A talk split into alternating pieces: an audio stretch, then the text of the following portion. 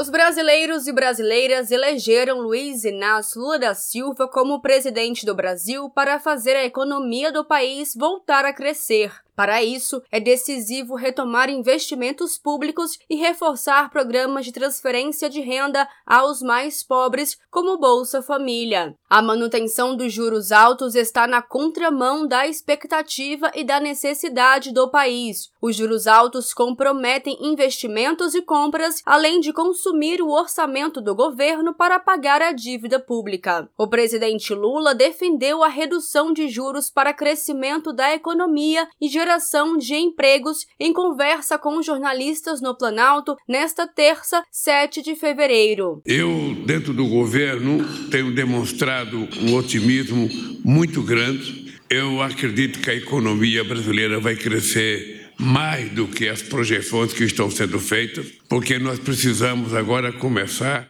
a financiar os setores que nós queremos privilegiar no funcionamento.